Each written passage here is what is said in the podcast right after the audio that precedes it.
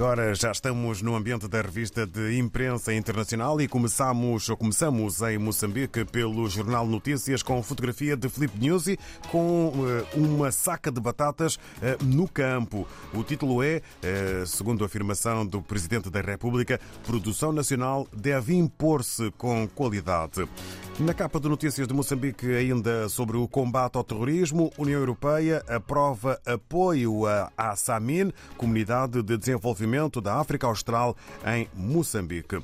Naufrágio em Nacala, quatro mortos e três desaparecidos é também chamada de atenção na capa do jornal moçambicano Notícias. Agora, em Cabo Verde, temos a publicação a semana. Em São Vicente, defensor da Coral de Lajinha volta a alertar para perigos de enxurrada que mataram cerca de 300 animais. Este é um dos títulos que marca a imprensa cabo-verdiana hoje. Ainda eh, em São Vicente, PICV insta governo a assumir responsabilidades no total falhanço dos transportes. Mudamos para São Tomé e Príncipe. Segundo a agência STP Press, a associação exorta jornalistas dos gabinetes das campanhas eleitorais a se afastarem das redações. É um dos títulos que marca a imprensa São Tomense hoje. E Dalécio Pachir, homenageado com diploma de mérito por 44 anos ao serviço das Forças Armadas, homenagem ao Brigadeiro General, é também hoje notícia em São Tomé e Príncipe. Na Guiné-Bissau, a publicação Democrata escreve com o apoio de Portugal promovido curso de formação para a Polícia Aérea.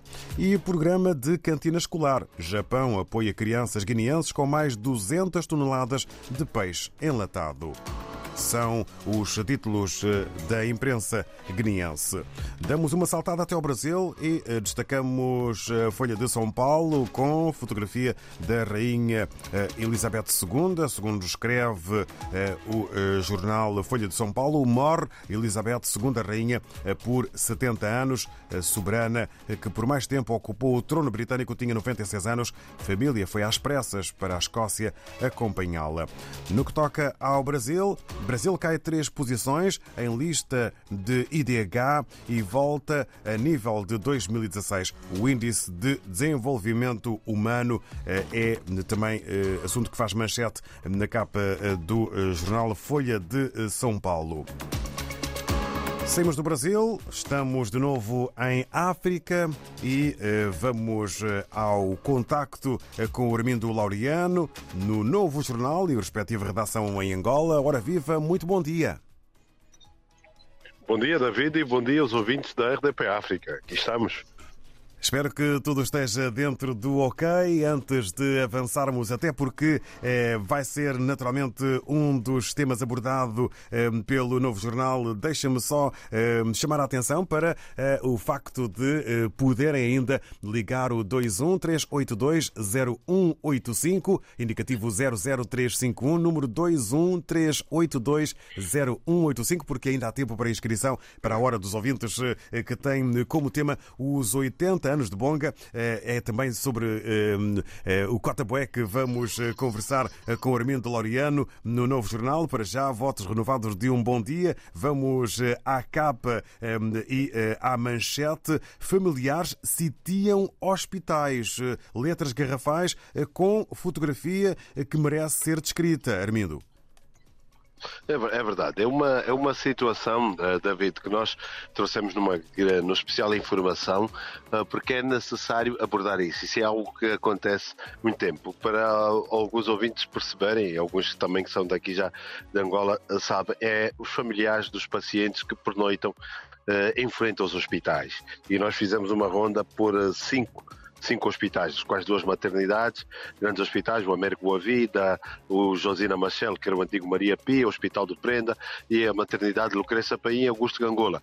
Uh, estivemos lá de, durante a madrugada porque essas pessoas ficam para lá. O que é que acontece? Porque é que elas ficam? Porque isto é debilidades do sistema. Elas próprias sabem das debilidades e não e não acreditam e têm que ficar aí porque os seus familiares estão internados e elas são chamadas porque depois os médicos e os enfermeiros vêm ao meio da noite pedir-lhes para levar uh, algum mantimento, alguma alimentação para, para, os familiares ou mesmo para irem comprar medicamentos. E o que há é que os hospitais não têm medicamentos e, e às vezes os familiares têm que ir às farmácias, os médicos ou enfermeiros dizem que medicamentos têm de comprar, eles vão comprar, embora seja uma prática que o Ministério proíbe. O Ministério vem dizendo que tem medicamentos, mas os médicos dizem ficam com conflito ético porque vêm as pessoas com dificuldade e não podem uh, receitar uh, medicamentos. E depois, como há pouco pessoal, uh, muitas vezes esses familiares são chamados mesmo para irem para o interior dos hospitais de madrugada para ajudarem na higienização dos seus familiares. Então é, é, isto é uma série, é o perigo, porque ficam aqui agora com tempo de frio, ficam ao relento, ficam com mosquitos, sujeitos também à, à vulnerabilidade dos assaltos e outro tipo de situação. É um, é um, é um drama social que, que se vem uh, andando aqui pelo país. David, apesar do contraste, é um contraste que há novas unidades hospitalares e depois tem essas pessoas que ficam nessas unidades, nesses hospitais. Também realçar que esses hospitais, como estão no centro da cidade, a maior parte das pessoas vem da zona, uh, vem da periferia, como não há um, um, um, sistema de atendimento de serviço primário de saúde, elas são obrigadas a vir para o centro da cidade, para os grandes hospitais. A dificuldade de mobilidade, elas como têm familiares internados, preferem ficar e ficam aí com esse perigo todo. Então é isso que nós vamos uh, trazendo aqui, um cenário que já tem várias décadas, mas que não se encontra solução. E vamos ver se em breve há melhorias, porque de facto não é um cenário positivo. Um outro assunto que marca a capa do novo jornal: Procuradoria-Geral da República na ONU para apresentar proposta de combate aos crimes cibernéticos. Pergunta, Ormindo, está em crescendo em Angola?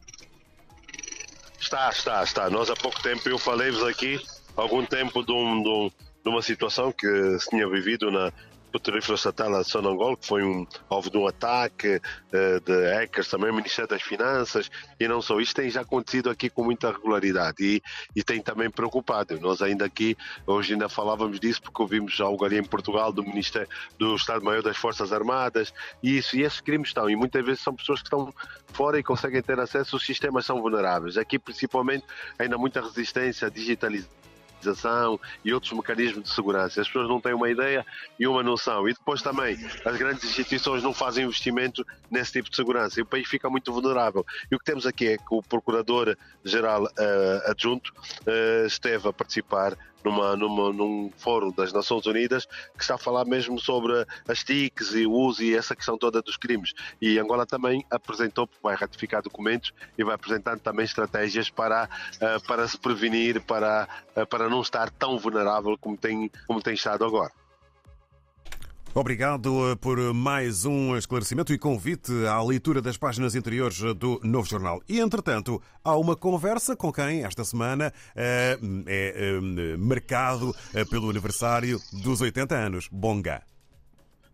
José Adelino Barceló de Carvalho, bom, ele que é daqui do, do Kipiri, né, do Bengo, é um filho de Angola e esses 80 anos que ele eh, assinalou no dia 5 uh, eh, são também aqui celebrados. Eu lembro que no dia do aniversário uh, o Jornal de Angola fez um editorial sobre Bong, algo que é pouco comum. Uh, é uma, uma figura, é considerado o embaixador da música uh, angolana, tem uma grande intervenção social e cultural, é mesmo um, um homem que, que, tem um papel muito forte. É, é um homem de várias gerações, apesar dessa idade, o Cotabonga está sempre muito ligado à nova geração e também que marca, de certa forma, os 50 anos do seu primeiro, do seu primeiro disco, né? o disco lançado na Holanda, o Angola 72, são 80 anos de idade e também 50 anos desde o, o primeiro disco lançado. E aqui também a data é vivida com alguma com esta, com, com alegria, com os grandes amigos que Bonga tem. É uma figura que tem uma dimensão que não é só de Angola, e vocês vão falar aí no vosso programa porque ele reflete isso.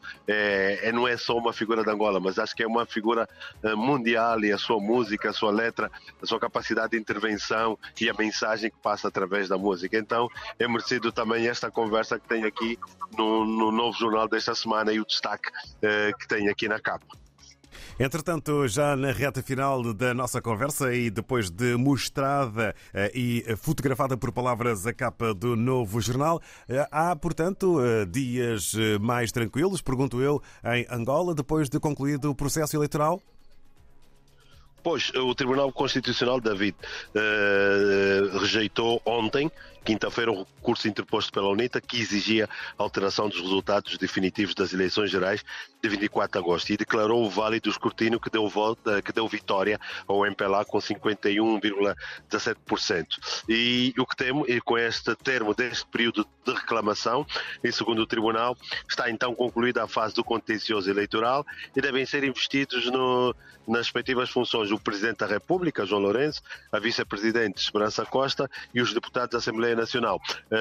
A, a, cerimónia de investidura do Presidente e da Vice-Presidente já, tá, já tem data, está marcada para a próxima quinta-feira, dia 15 de setembro, será na chamada Praça da República, ali o Memorial Agostinho Neto, e, e será aí também onde vai ter essa cerimónia. Eu que sei, há uma parada militar e vai haver também o encerramento do espaço aéreo das 12 às 15 horas, porque vai haver um festival uh, aéreo e essas coisas todas. Então, é esta informação que passa, foi concluído este processo contencioso uh, eleitoral e agora está assim. O que posso dizer é que daquilo que tive a cidade mantém-se calma, há a presença das forças uh, de segurança, uh, estão aqui pela cidade porque uh, tem-se aqui uma, qualquer tensão pós-eleitoral, mas que posso dizer é que está tudo calmo e a vida vai seguindo, né?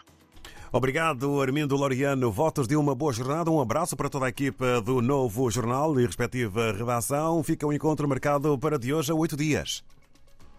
Tá, grande abraço, um candando. É Tomudieto, estamos juntos. Obrigado, igualmente, um candando. Estamos juntos. A conversa com Armindo Loriano do Novo Jornal, antes do disco da semana.